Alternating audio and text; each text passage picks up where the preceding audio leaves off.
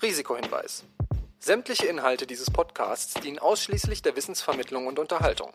Es handelt sich dabei weder um Anlageberatung noch um Empfehlungen zum Kauf oder Verkauf bestimmter Finanzprodukte. Heute zu Gast Philipp von Dran, Kapitalmarktstratege bei Flossbach von Storch. Die 10 Milliarden sind ein Fliegenschiss. Äh, aber für viele globale Investoren sind Aktien einfach ein, ein Kern ihres äh, Anlagevermögens. Wenn er sich äh, das Beispiel Paul Volcker äh, wirklich zu Herzen nimmt, da, dann sind die US-Notenbankzinsen zweistellig. Äh, aber in puncto äh, Sicherung der Geldwertstabilität, egal aus welchen Gründen, äh, versagt sie da im Moment doch kläglich. Kohle Talk, der Finanzpodcast mit dem Investmentexperten Uli Hamsen. Ja, hallo Philipp, ich grüße dich. Ich freue mich, dass du heute hier bei uns bei dem Kohle Talk bist. Hallo Uli, ja, äh, kann ich nur zurückgeben, was auch immer der Kohle Talk ist. Kohle Talk, eine etwas flapsige Formulierung. Ähm, ich möchte mich gerne mit dir heute über das breite Thema Aktien unterhalten und im Speziellen vielleicht mich ein bisschen konzentrieren am Anfang darauf, ähm, dass es ja angeblich jedenfalls lange Zeit keine Alternative gab zu Aktien. Da gab es ja dieses berühmte Akronym TINA, mhm. das äh, für äh, There is no alternative stand. Und neuerdings sieht man gelegentlich äh, TAMA, There are many alternatives. Ähm, ist es nicht so, dass es vorher auch schon Alternativen gab, die vielleicht aber nicht sonderlich attraktiv waren? Und wie beurteilst du heute die Situation? Gibt es ernsthaft attraktive Alternativen zu Aktien unter langfristigen Gesichtspunkten? Für dich und mich als Privatanleger würde ich sagen, nein.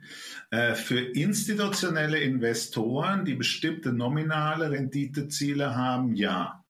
Äh, das ist klar. Wenn jemand das nominale Renditeziel hat, 4% per annum, äh, aus welchem Grund auch immer und wen auch immer er damit glücklich machen möchte, äh, dann gibt es natürlich heute Anleihen, Unternehmensanleihen im US-Dollar beispielsweise, die dieses Renditeziel mehr als erfüllen. Insofern für solche Investoren sind Alternativen da. Die waren auch immer schon äh, vorhanden, bloß wie du gesagt hast, äh, nicht besonders äh, attraktiv. Nein, es hat dafür einen äh, Bond-Crash, den größten Bond-Crash äh, aller Zeiten gebraucht, um für die Kundengruppe äh, Anleihen wieder zur wirklichen Alternative zu machen. Äh, für Privatinvestoren, äh, die ja hoffentlich das Mindestziel haben, real ihr Vermögen nach Steuern und Gebühren zu erhalten, reichen äh, vier äh, Prozent oder fünf Prozent nicht aus, zumindest nicht mit den Inflationserwartungen, die ich, die wir bei Flossbach von Storch haben, irgendwie um die vier Prozent, vielleicht sogar einen Schnaps höher, äh, weil da brauche ich äh, Vorsteuern und Gebühren eher sieben oder acht Prozent, äh, um mein Vermögen nur zu erhalten. Und das ist schon äh, eine ja. Hausnummer, das ist die neue Welt äh, in einer äh, real, realen Umwelt, in der wir uns mit Inflationsraten aktuell von 10, aber wahrscheinlich perspektivisch eher von 4 auseinandersetzen müssen. Ja. Nun gab es ja in der Vergangenheit sogar diesen etwas unsinnigen Spruch, finde ich jedenfalls, Dividenden sind die neuen Zinsen äh, als die Nullzinsumgebung uns wirklich von allen Seiten umgeben hat, gab es ja wirklich kaum noch Alternativen. Aber wenn du sagst äh, institutionelle Investoren, dann denke ich natürlich daran, dass jetzt gerade die möglicherweise sich jetzt auch von den Aktienmärkten verabschieden, und zwar im großen Umfang. Nun haben wir ja noch lange nicht, das ist jedenfalls meine Einschätzung, vielleicht lange ist übertrieben, aber wir haben den Zinsgipfel noch nicht erreicht. Äh, mit anderen Worten, wir werden vielleicht in einem halben Jahr noch besser verzinste Anleihen auf dem Markt haben und dann werden sich vielleicht noch mehr institutionelle Anleger in größerem Umfang verabschieden. Ist das nicht eine Gefahr auch für den Aktienmarkt? Naja, also bei uns in Deutschland äh, würde ich sagen, ist die Gefahr überschaubar. Äh, von was wollen die Institutionellen sich äh, verabschieden? Äh, wir haben ja, und das zeigt äh, die wunderbare Statistik der OECD äh, im Jahr 2021, und das ist die aktuellste Zahl, die vorliegt, eine durchschnittliche Aktienquote von 8 Prozent äh, bei äh, deutschen äh, Pensionskassen. Also da ist die Gefahr gigantischer Abverkäufe überschaubar. Es ist richtig, auf globaler Ebene sieht das ein wenig anders aus. Aber für viele globale Investoren sind Aktien einfach ein, ein Kern ihres äh, Anlagevermögens, äh, weil sie wissen, sie haben einen langfristigen Auftrag und mit diesem langfristigen Auftrag und der damit verbundenen Akzeptanz von Volatilität äh, macht es natürlich Sinn für ihre Destinatäre, äh, das langfristig Optimale rauszuholen. Äh, und das ist eben äh, mit äh, guten Unternehmensbeteiligungen auch in der Zukunft eine höhere Rendite als mit äh, Staats- und Unternehmensanleihen. Nicht immer kurzfristig und auf Quartal oder Kalenderjahr gerechnet, aber mit einem Auftrag von, sagen wir mal, äh, zehn Jahre oder mit dem Auftrag, die Altersvorsorge sicherzustellen. Das ist meiner Meinung nach etwas, was selbstverständlich ist. So selbstverständlich ist das nicht immer. Äh, ich hatte unlängst ein Gespräch mit einem Pensionskassenmanager, der hat mir gesagt, naja, Herr Vorntran, wir haben das Renditeziel viereinhalb Prozent und da kann ich jetzt langsam auch wieder die Anleihen so ein bisschen äh, beimischen. Und dann habe ich gesagt, naja, das ist schön für Sie, aber wenn wir dann äh, irgendwann einmal Inflationsraten haben bei viereinhalb und fünf längerfristig, dann bedeutet das, äh, sie machen hier keinerlei reale Fortschritte für ihre Destinatäre. Äh, ich hoffe, Sie sind selbst auch Kunde Ihrer eigenen Pensionskasse. Äh, dann äh, hat er nur gegrinst und hat gemeint, wissen Sie, die etwas tieferen Zahlungen in der Zukunft, die kann ich abfedern weil ich mir kurzfristig Stress mit meinen Vorgesetzten erspare. Äh, also das ist schon auch eine Lebenseinstellung, die bei uns in Deutschland eine andere ist wie in äh, vielen anderen Volkswirtschaften. Ja. Wann ist denn so äh, eure Hausmeinung? Interessiert mich da ein bisschen. Das Ende vermutlich des Zinserhöhungszyklus äh, erreicht. Und da muss man wahrscheinlich unterscheiden zwischen USA und Europa, oder? Ja, muss man. Äh, und äh, eines äh, möchte ich voranstellen. So recht weiß ich das nicht. Und das weiß bei uns im Hause auch keiner. Genau. Du merkst, wir liegen wahrscheinlich in der Inflationserwartung höher als der Markt liegt. Definitiv höher als die Notenbanken liegen. Äh, und äh, deswegen würde es uns nicht wundern, äh, wenn der Zinsanhebungszyklus der Notenbanken auch noch ein bisschen länger geht. Es gibt ja doch eine ganze Menge, die für das erste Halbjahr 2023 schon wieder so ein bisschen die Hoffnung haben, dass da mal ein Zinssenkungsschritt kommt. Da tue ich mir sehr schwer. Klar, äh, wir haben vielleicht den Inflationspeak erreicht. Äh, das erzählen viele uns aber auch schon seit sechs Monaten und jeden Monat kriegen wir dann doch ein bisschen höhere Zahlen immer wieder. Aber klar, bestimmte Basiseffekte werden jetzt helfen. Die Energiepreise, die Rohstoffpreise, da ist natürlich der Aufwärtsdrang so ein bisschen zurückgestutzt worden. Aber wir kriegen natürlich über die strukturellen Themen Zweitrundeneffekt, äh, dann äh, die Demografie, Dekarbonisierung, Deglobalisierung, äh, schon auch längerfristigen Druck auf die Inflationsrate. Aber sicher wird so um fünf Prozent bei der US-Notenbank sicher mal ein Innehalten und ein Beobachten vonstatten gehen. Frei nach dem Motto, jetzt haben wir erstmal ordentlich in die Zinskiste gegriffen. Jetzt schauen wir mal, was die Inflation macht, äh, wie es auf die Realwirtschaft wirkt.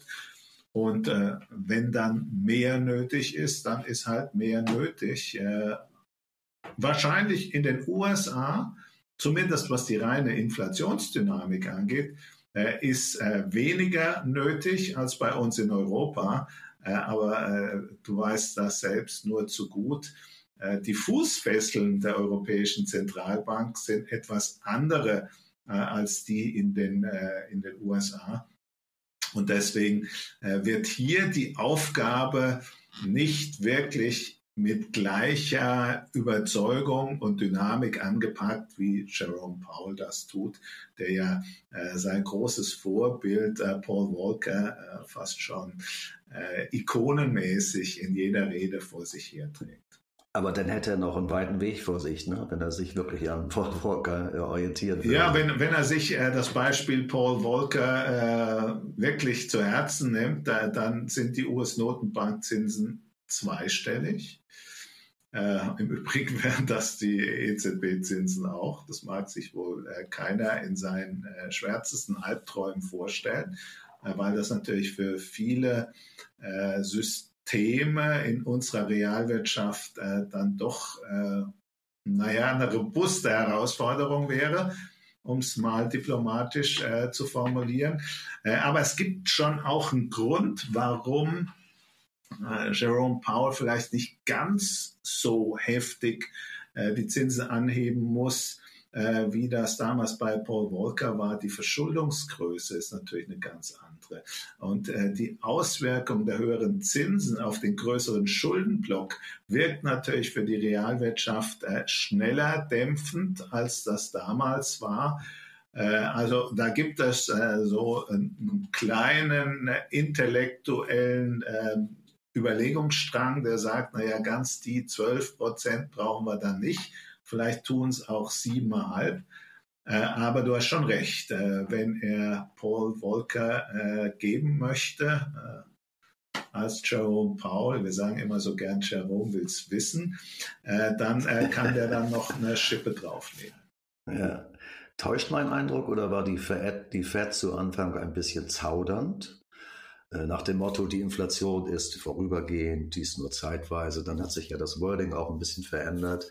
Und nun hat man so ein bisschen das Gefühl, ähm, die Fed ist ein bisschen im Panikmodus. Oder ist das übertrieben?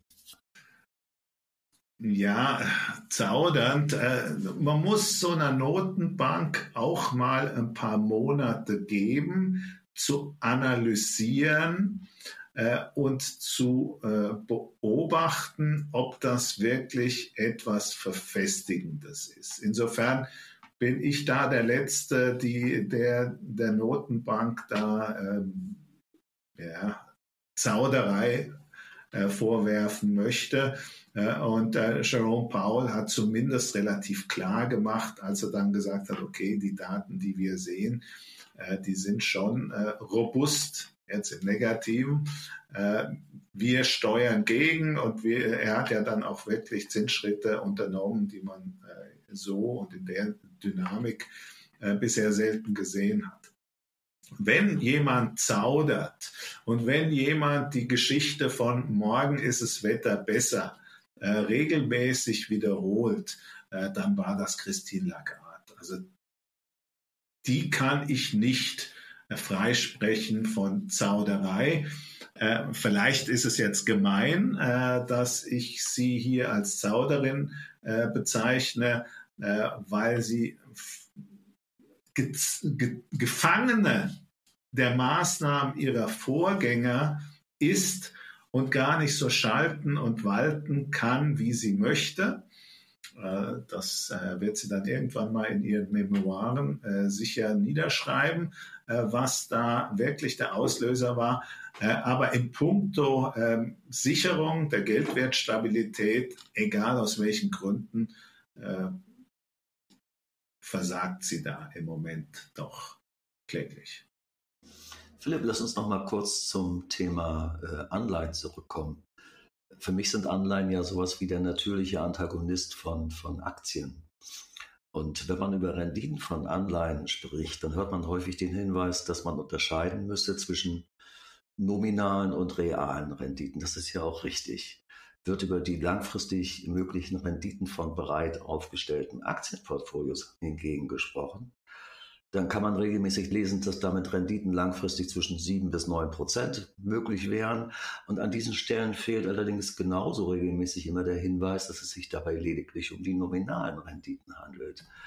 Äh, woran liegt das, dass man dort dann nicht so ganz kritisch ist und die Inflation unterschlägt? Ja, also von uns hörst du das nicht. Äh, wir analysieren jede Investmentklasse nach der Realrendite. Äh, und deswegen habe ich ja auch äh, vorhin vorgerechnet, was so eine siebenprozentige Aktienrendite nach Steuer und Gebühren real ergibt, nämlich wahrscheinlich null. Aber immerhin null ist besser als minus.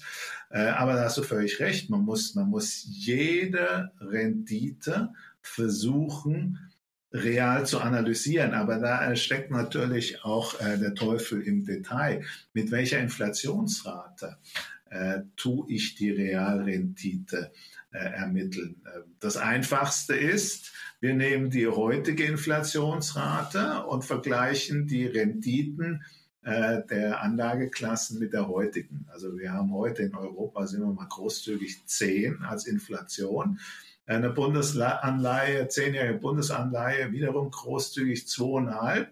Das bedeutet, wir haben eine negative Realrendite von 7,5. Bei der Aktie Gewinnrendite 7, äh, Inflation 10, sind wir bei minus 3.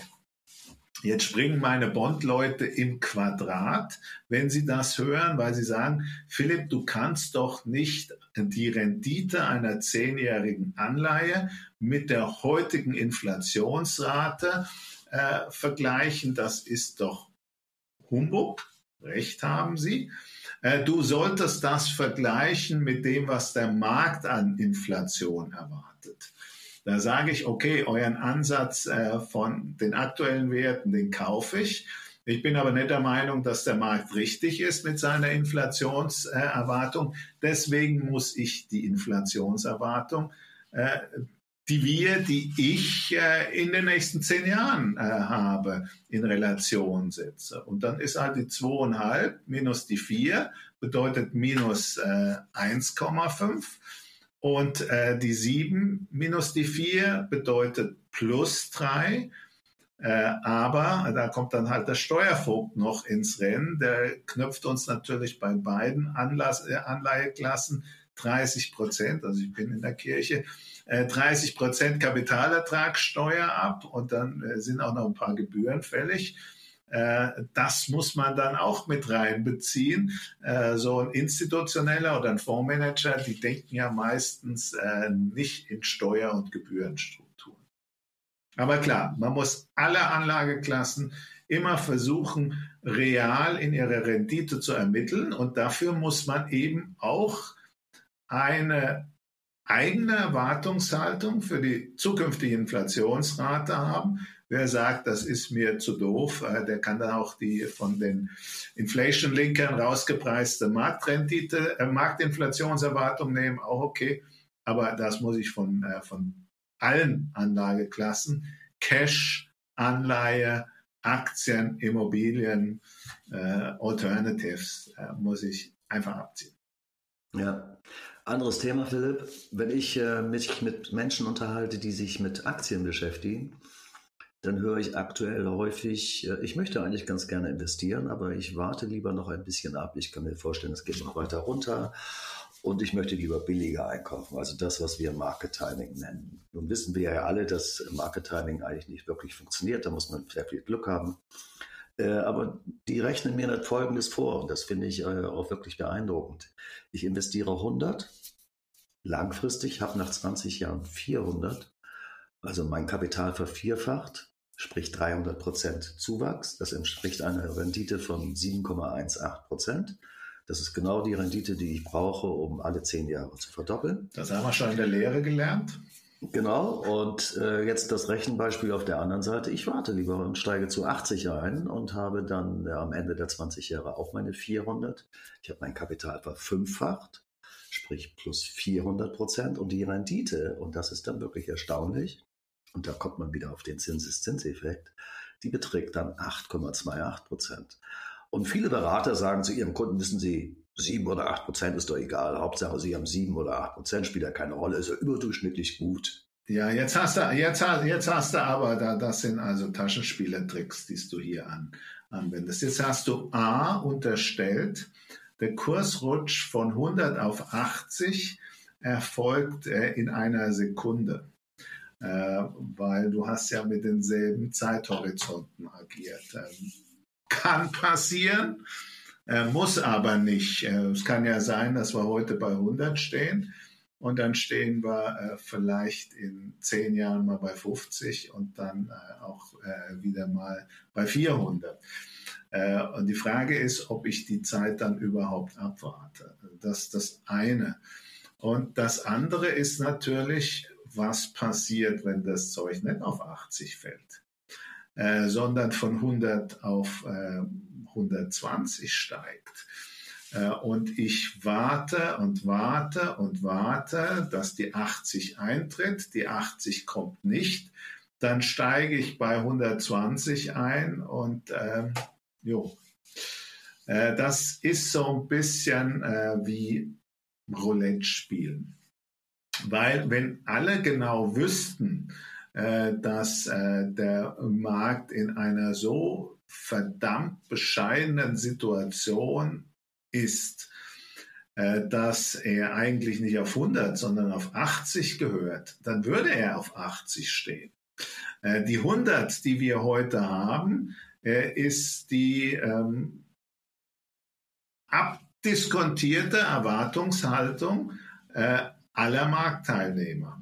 da gibt es logischerweise welche, die sagen, die 80, die sind so sicher wie es Arm in der Kirche. Da wirst du aber auch genau äh, finden, die sagen, die 100 sind viel zu billig. Eigentlich müsste der schon längst bei 150 stehen. Äh, das Schöne an deiner Rechnung ist, äh, sieben oder acht, das macht einen Unterschied, aber es ist mehr als zweieinhalb.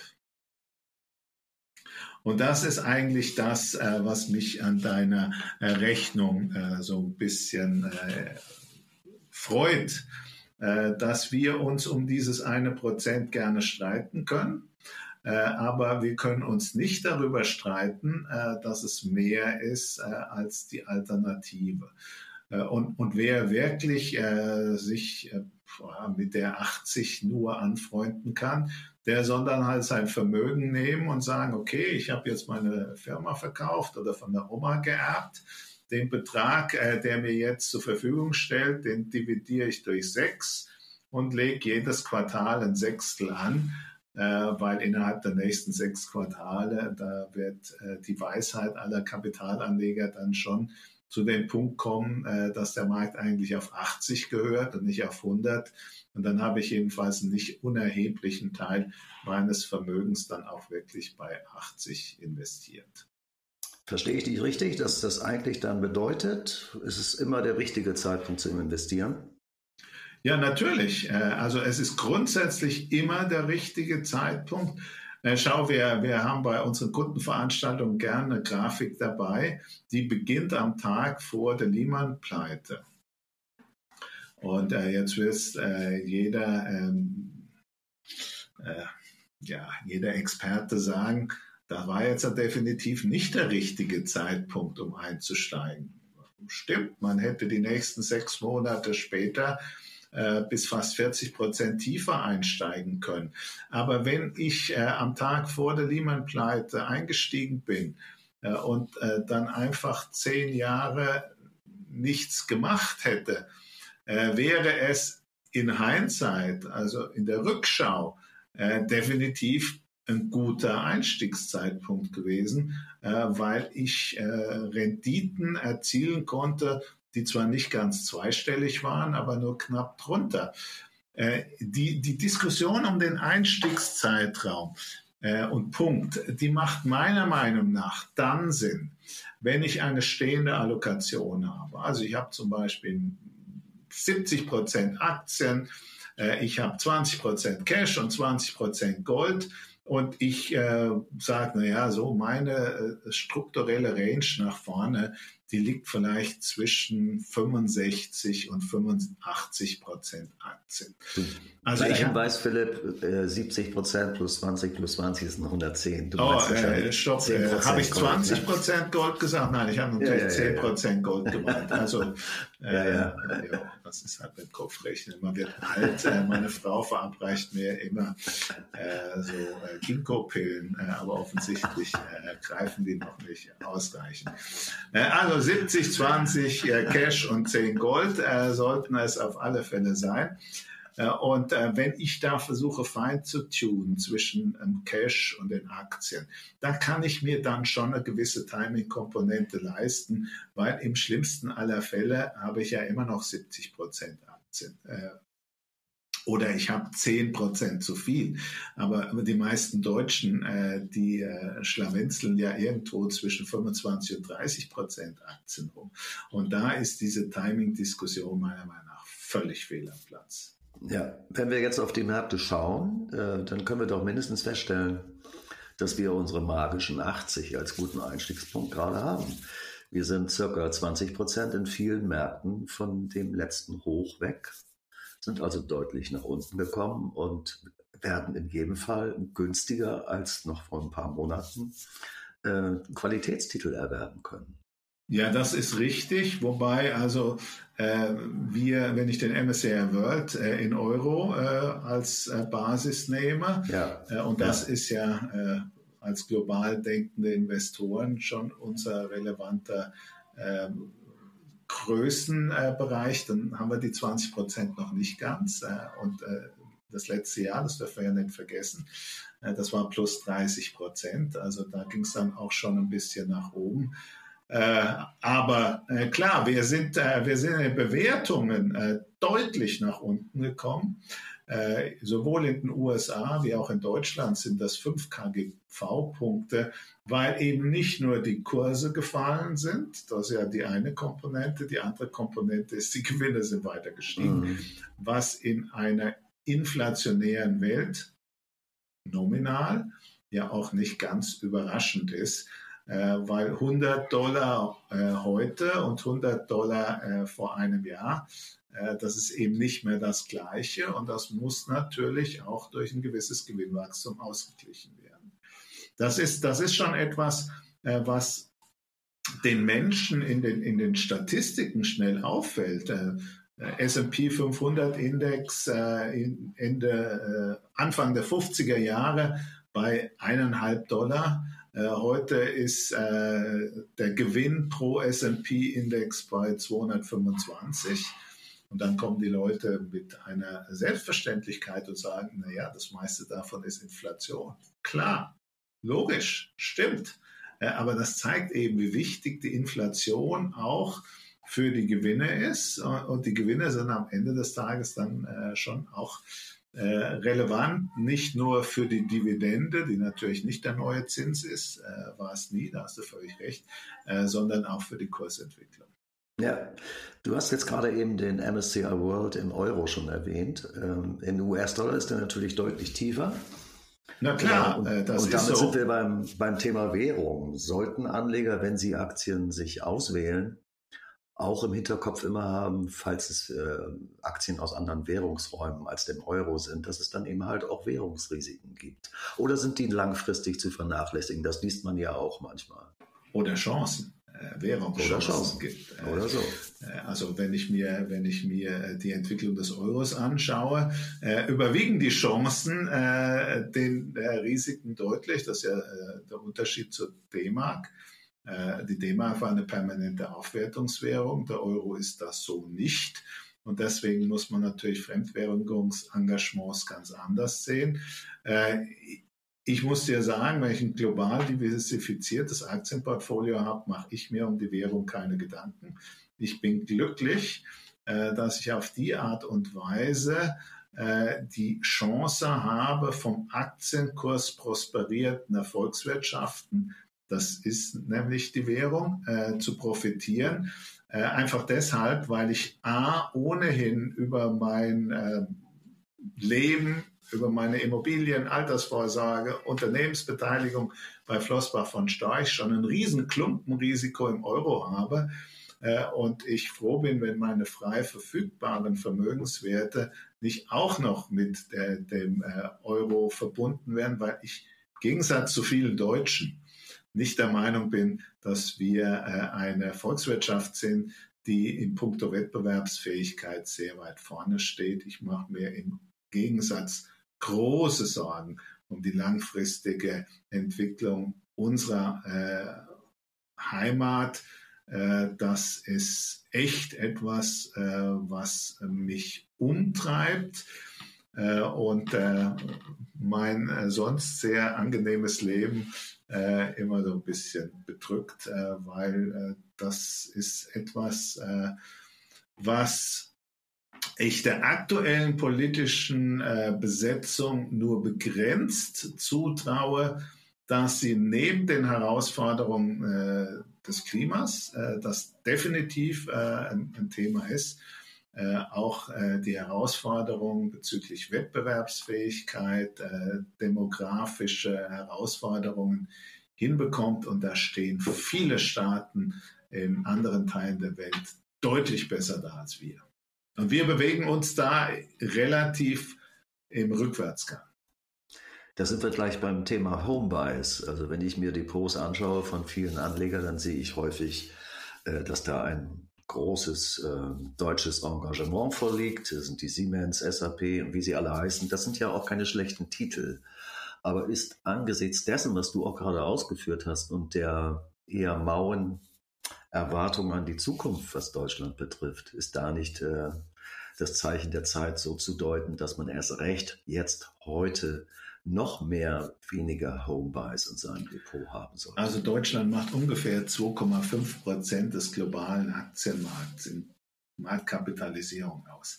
Das zeigt, wie irrelevant der deutsche Aktienmarkt ist. Äh, Klammer auf und zu, auch die deutschen Anleger sind irrelevant. Das hat uns Linde eindeutig vor Augen geführt mit der Entscheidung, sich von der deutschen äh, Börse zurückzuziehen. Frei nach dem Motto, das ist den Aufwand und das Geld nicht wert. Recht haben sie äh, und äh, man sollte sich eigentlich fragen, wie lange die äh, Damen und Herren in Berlin noch brauchen, um zu kapieren, äh, wie sich äh, der deutsche Kapitalmarkt äh, relativ zurückentwickelt und sich nicht die Frage stellen, was können wir denn machen, dass gute deutsche Unternehmen auch durch aktive und mitdenkende deutsche Aktionäre, vielleicht auch auf der institutionellen Seite, äh, getrieben und auch beschützt werden vor irgendwelchen günstigen Übernahmen aus dem äh, befreundeten oder weniger befreundeten Ausland. Äh, aber das scheint hier keinen zu interessieren. Äh, unser unser Bundeskanzler ist ja nicht gerade bekannt als Kapitalmarktexperte. äh, da hat er sich ja schon ein paar Mal dazu geäußert. Äh, ist ja auch okay. Äh, aber äh, dann sollte ich zusehen, dass ich in anderen Bereichen meines Kabinetts zumindest ein paar Leute sitzen haben, äh, die vielleicht auch mal was anderes äh, gemacht haben, als eine Hypothek, die eigenen vier Wände zu kaufen und ein Sparbuch ihr eigen zu nennen. Ja, nun hat ja gerade der Finanzminister Lindner, äh, um nochmal bei der deutschen Politik kurz zu bleiben, ähm, ein Modell vorgeschlagen für die sogenannte Aktienrente. Ähm, es soll da 10 Milliarden sozusagen an Schulden aufgenommen werden, in einen Topf gesteckt werden, der dann aber in einem zweiten Schritt doch letztendlich nur die Erträge, die er erwirtschaften soll, dann wieder die gesetzliche Rentenversicherung reinschiebt. Das ist doch alles äh, nicht zu Ende gedacht, oder? Ja, man könnte sagen, äh, es ist ein Anfang, äh, um es positiv zu formulieren. Ich glaube, ich habe vor fünf Jahren äh, im Handelsblatt mal folgenden Vorschlag gemacht. Äh, damals waren wir äh, bei Zinsen in der Nähe von Null. Äh, der Staat nimmt in großem Stil, und ich glaube, wir haben damals von 100 Milliarden fantasiert 100 äh, Milliarden 30-jährige Bundesanleihen auf für ein Apfel und ein Ei und die werden in globales äh, Aktienportfolio investiert. Und nach 30 Jahren wird dieses ähm, globale Aktienportfolio liquidiert und der Überschuss äh, zu den äh, wenigen Zinsen, die äh, für die 30-Jährige und die Tilgung äh, fällig war, würde dann pro Kopf an die deutsche Bevölkerung verteilt. Pro Kopf, äh, damit eben auch die äh, profitieren können, äh, die nicht rentenversichert sind, das nicht wieder Großkopferte wie du und ich mit einem hohen Anteil oder obere Anteil der gesetzlichen Rentenversicherung überproportional profitieren, sondern jeder. die 10 Milliarden sind ein Fliegenschiss äh, die reißen hier nichts raus. Äh, das äh, signalisiert nur, hallo Leute, wir haben da einen Koalitionsvertrag, was drinstehen. Wir versuchen da auch was umzusetzen. Aber das ist wirklich 10 Milliarden sind eigentlich den intellektuellen Einsatz nicht wert. Äh, da muss man schon mit ganz anderen Größenordnungen kommen.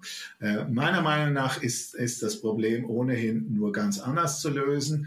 Wir lassen die gesetzliche Rentenversicherung so weiterlaufen, wie sie ist.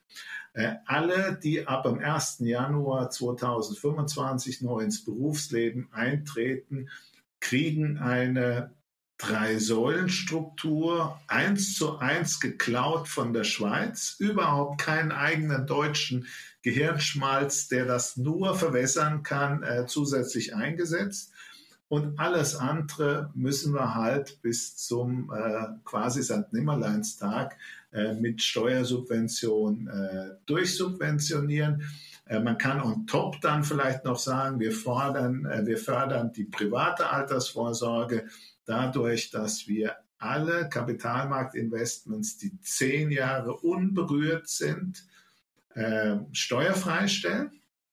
Und für die all, all diejenigen, die jetzt da gleich äh, schreien, oh, das muss aber auch äh, quer, äh, finanziert werden, äh, folgender Vorschlag, jeder Kapitalertrag, der vorher äh, eingeloggt wird, wird mit 60 oder 70 Prozent versteuert. Das äh, führt nämlich garantiert dazu, dass die Leute zehn Jahre dabei bleiben. Äh, das führt vor allen Dingen auch dazu, dass man sich äh, gut Gedanken macht, bevor man sich äh, so ein Investment ans Bein äh, packt. Äh, da ist dann sicher die Zeit vorbei von irgendwelchen Sektorzertifikaten und ähnliches, äh, die die Portfoliostruktur deutscher Anleger ohnehin nur torpedieren. Ja, Philipp, wir sind schon langsam am Ende angekommen. Wir sind jetzt äh, 36 Minuten unterwegs ähm, und ich habe so die Vorgabe, bei 40 Minuten ungefähr zu landen. Machen wir also mal eine Punktlandung. Ich weiß, dass du überhaupt kein Freund von Prognosen bist. Ich habe dich mehrfach schon mal aufgefordert, eine Prognose bis zum Jahresende abzugeben. Ähm, da kam immer relativ böse Anmerkung von dir. Da wird sich ja nichts ändern. Genau, richtig. Äh, es gibt ja auch den, den schönen Ausspruch von Peter Huber, der mal gesagt haben soll, Börsenprognosen sind völliger Unsinn, weil man heute die Faktoren noch gar nicht kennt, die in der Zukunft, in der kurzfristigen Zukunft jedenfalls, die Märkte beeinflussen werden. Da hat der Peter schön recht. Ja, finde ich auch. Deshalb möchte ich mal eine langfristige Prognose wagen und mach selbst mal eine und mal schauen, ob du da zustimmen wirst. Bleiben wir mal bei diesen sieben Prozent, die wir so unterstellen, annualisiert langfristig in den Aktienmärkten, dann müsste der DAX in 20 Jahren bei ungefähr 50.000 Punkten stehen. Die Eintrittswahrscheinlichkeit müsste dann sehr hoch sein, dass das so ist. Würdest du dem zustimmen oder ist es grundsätzlich vielleicht auch sogar bedenkenswert, dass es nicht mehr bei diesen 7% langfristig bleiben kann, sondern vielleicht weniger ist oder mehr? Oder mehr. Oder mehr, weil ja die Realrendite eine andere ist. Äh, also über den DAX mache ich mir wirklich keine Gedanken. Äh, aber wenn du diese äh, Kalkulation der 7 auf dem MSCI World gemacht hast, äh, der 7% annualisierte Rendite, dann kommt ja dieselbe Entwicklung raus und da mache ich einen Haken dahinter. Das ist für mich mhm. Business as, as usual. Ich wäre nicht überrascht, wenn sogar ein Tick mehr wäre. Aber es muss allen klar sein, real nach Steuern und Gebühren ist das nicht viel mehr als der Inflationsausgleich. Mhm. Also äh, da sieht man dann in deinem Fall die große Zahl vom DAX bei 50.000 und freut sich und wundert sich, was, wie kann denn so ein Anstieg von 13.000 auf 15.000 kommen? Äh, real bleibt da nicht viel übrig. Ja. Das zeigt ja auch die Absurdität unseres Steuersystems. Eine Kapitalertragssteuer äh, ist ja unabhängig von der Inflationsrate. Wenn ich äh, 7% Rendite mache und die Inflation ist bei 7, äh, bedeutet das ja, dass ich über die Kapitalertragssteuer entreichert werde. Wenn ich 7% Rendite mache und die Inflation ist bei Null, äh, sind wahrscheinlich die 30% zu wenig.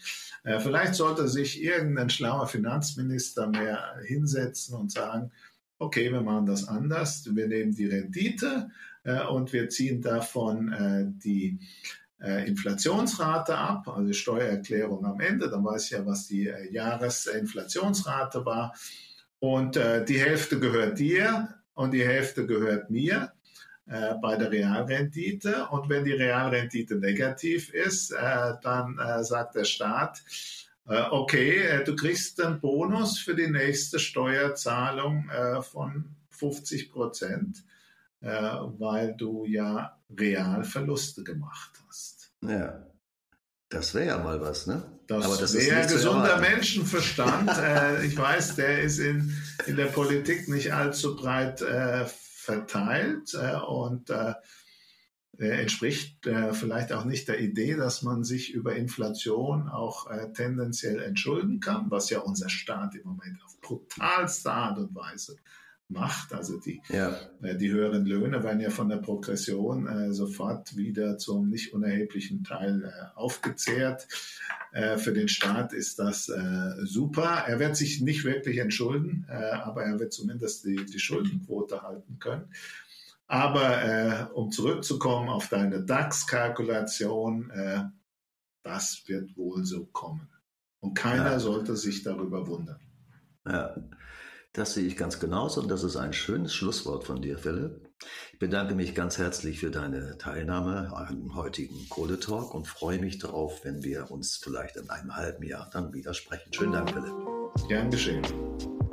Das war die heutige Folge von Kohletalk, dem Finanzpodcast. Bleibt uns weiter gewogen, denn es bleibt auch weiter spannend. Deshalb bis zum nächsten Mal.